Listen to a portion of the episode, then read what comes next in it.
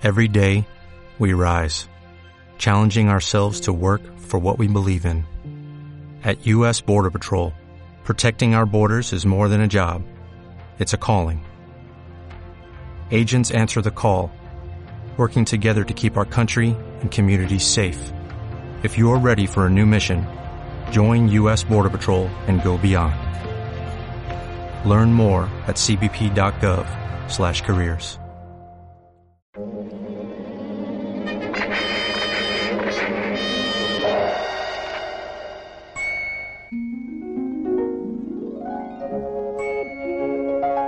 Aquí comienza Palabra Natural.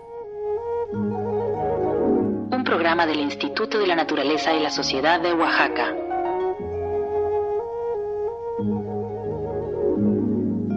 Hoy, el reino de los hongos.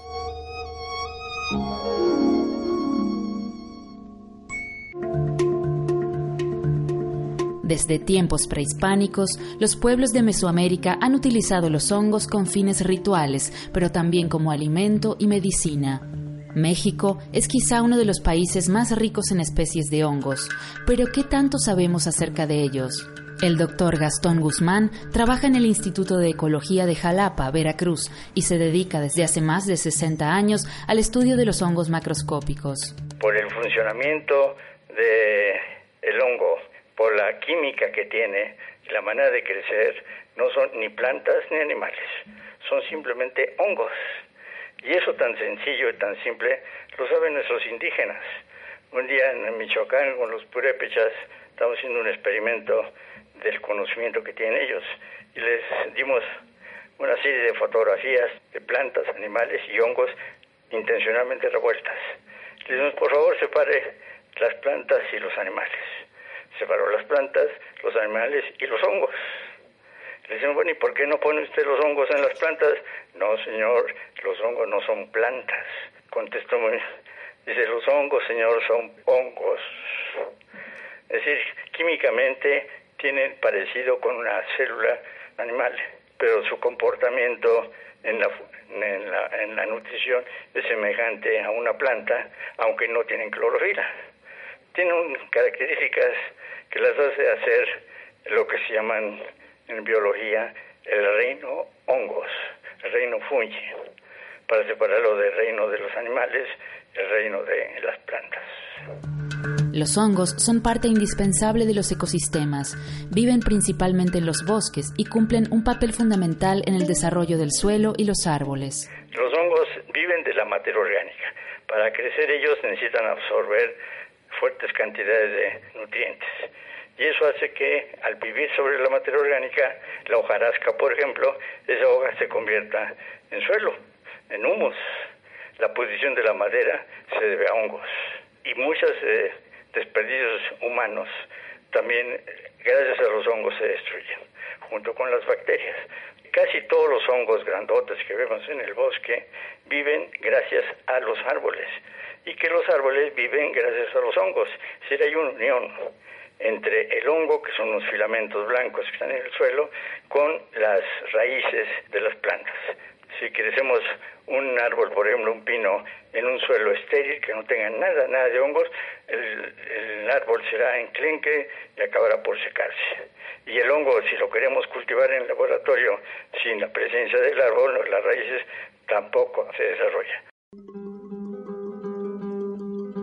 El ser vivo más grande del planeta, se descubrió en Canadá en 1992 y es un hongo.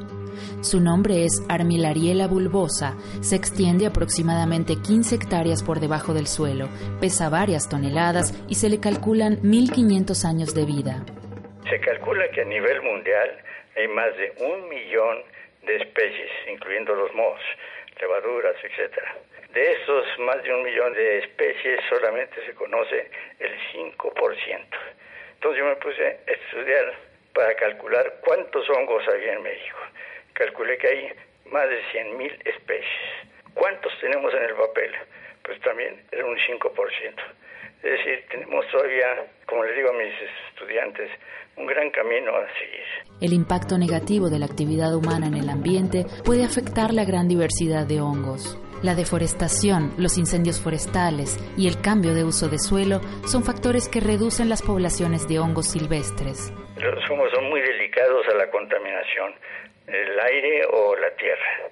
Por ejemplo, ahora que veo esas noticias alarmantes de que se roban la gasolina en los oleoductos y luego se riega por todas partes, esos terrenos quedan totalmente insalubres, imposible de que crezca un hongo por años.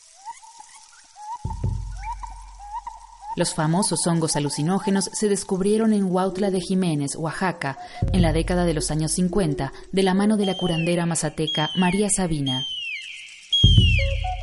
El famoso eslabón perdido en la evolución humana es el salto evolutivo inexplicable de un grupo de homínidos para convertirse en los actuales humanos. El etnobotánico Terence McKenna postuló la teoría del mono dopado, que sostiene que estos homínidos consumieron hongos alucinógenos, cuya sustancia activa, la psilocibina, aceleró el desarrollo de la corteza cerebral produciendo el nacimiento del lenguaje.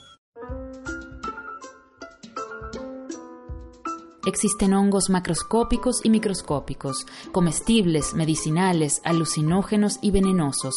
La gran mayoría en México son comestibles. Por la gran cantidad de nutrientes que aportan, a los hongos se los ha llamado superalimentos. Josefina Jiménez es ingeniera agrónoma y se dedica al cultivo de hongos en la comunidad de Benito Juárez, en la Sierra Juárez de Oaxaca. Los hongos contienen alto porcentaje de proteínas. La mayoría oscila entre el 15-20% hasta el 26-27%. También contienen minerales como calcio, hierro, eh, todas las vitaminas del complejo B, o sea, aminoácidos esenciales. Contienen minerales también como el selenio o el germanio, que son poco disponibles en, el reino vegetal. Se consideran muy nutritivos porque sí, en las comunidades donde hay esa tradición de consumo, la gente los considera como sustituto de carne y pues en ese sentido tienen razón por el alto porcentaje de proteínas que tienen y claro, y además no tienen toxinas como la carne y por eso de hecho en, en náhuatl se le llama nanacatl a los hongos, ¿no? Nácatl significa carne.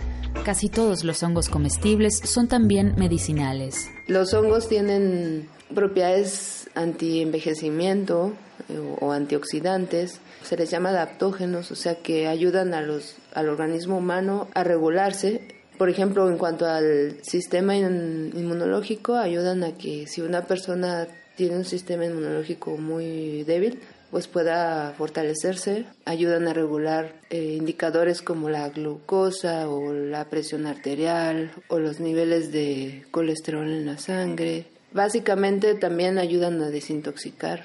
Y pues de ahí surgió también la investigación en cuanto a la terapia contra el cáncer a través de hongos. Los hongos han jugado y juegan un papel muy importante en la medicina. La era de los antibióticos se inicia con el descubrimiento de la penicilina, obtenida a partir del hongo Penicillium. La mayoría de los hongos que se catalogan como medicinales tienen esas propiedades anticancerígenas.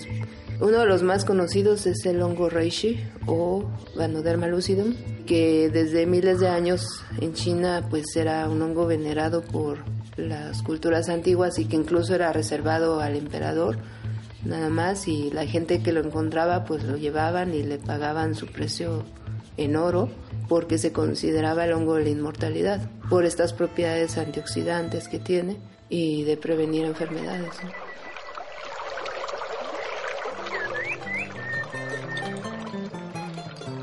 Centro Demostrativo de Permacultura El Pedregal, un espacio natural restaurado en San Andrés Guayapam para aprender y conectarnos con la naturaleza Visitas para adultos y talleres para niños. Llama al 514-6490 o escribe a inso.elpedregal.yahoo.com.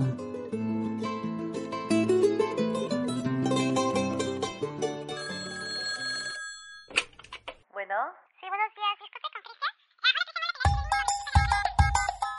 Mensajes, sugerencias Comunícate con nosotros llamando al 514-6490 de lunes a viernes de 9 a 14 o escríbenos a palabranatural.hotmail.com. Búscanos en Facebook como Palabra Natural.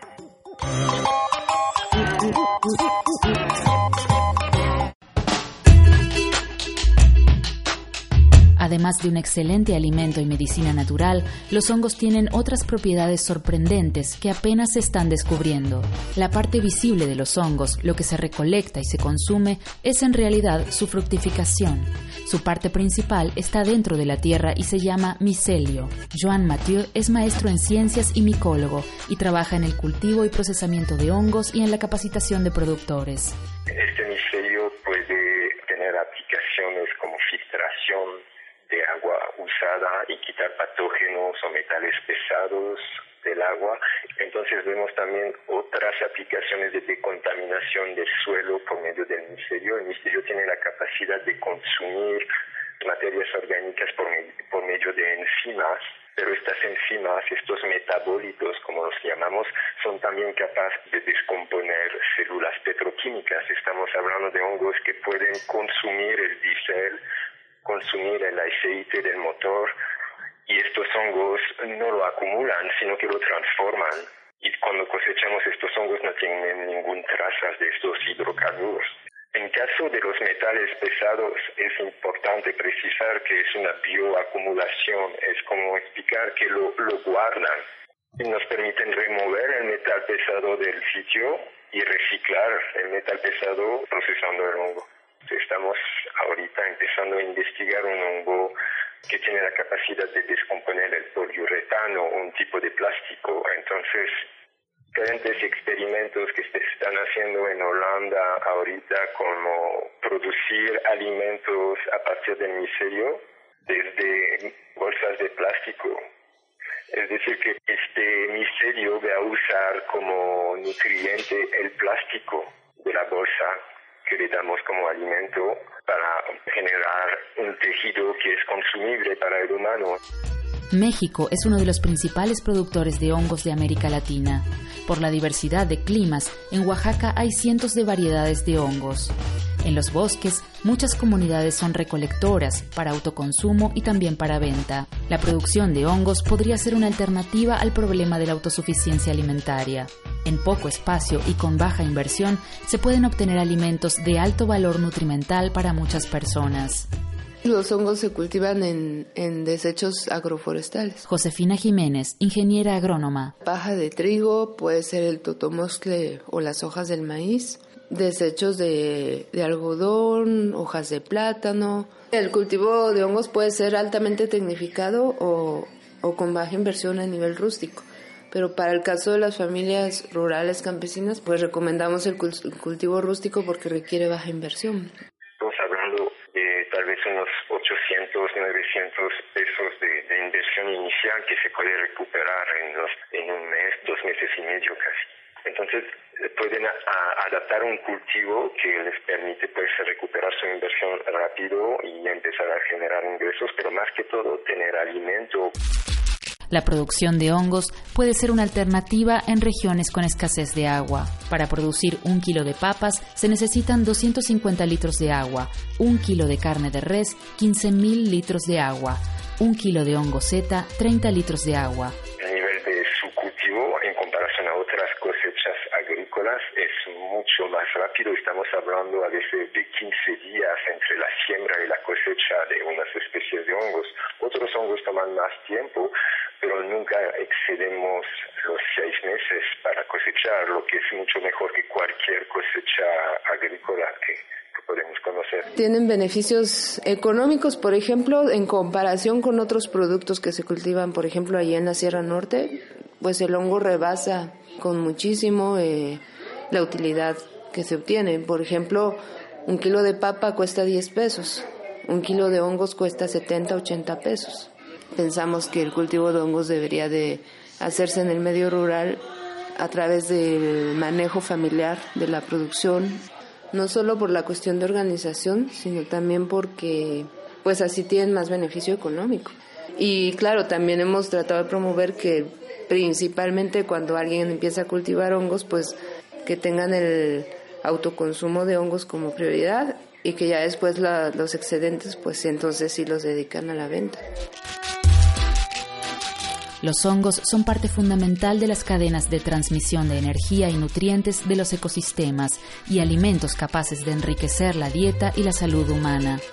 Conocerlos, consumirlos, protegerlos, es apostar al equilibrio ecológico, a la economía local, a una comunidad sana y a la reproducción de la vida.